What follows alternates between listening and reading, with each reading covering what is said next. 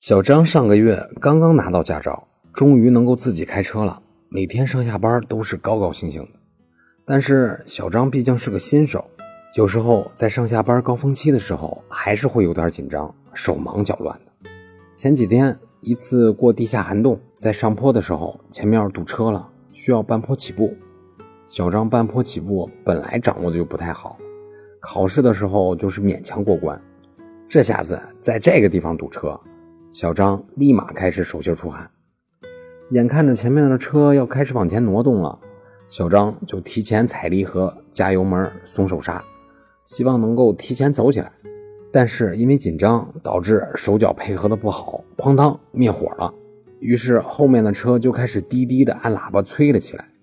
这一下子小张就更紧张了，再次的松手刹、加油门，但是油门没给够，溜车了，哐！把后面的车给撞了，双方呢就下来说事故赔偿的事儿。不一会儿，交警也来了。交警看了看小张的车，就要把小张的车给扣了。那么，这出了交通事故，交警在什么情况下才能扣车呢？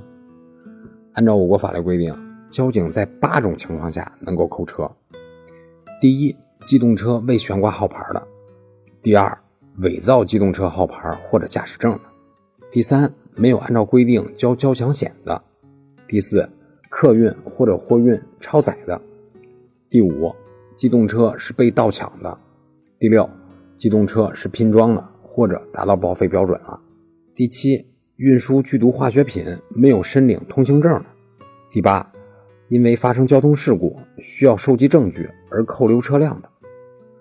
不过从小张的事故来看，交警同志过来就要扣车。这似乎是有不妥，因为小张的情况并不符合上述的相关规定呀，所以咱们有机会再继续跟进本案件。那么，以上就是今天的音频，供您参考。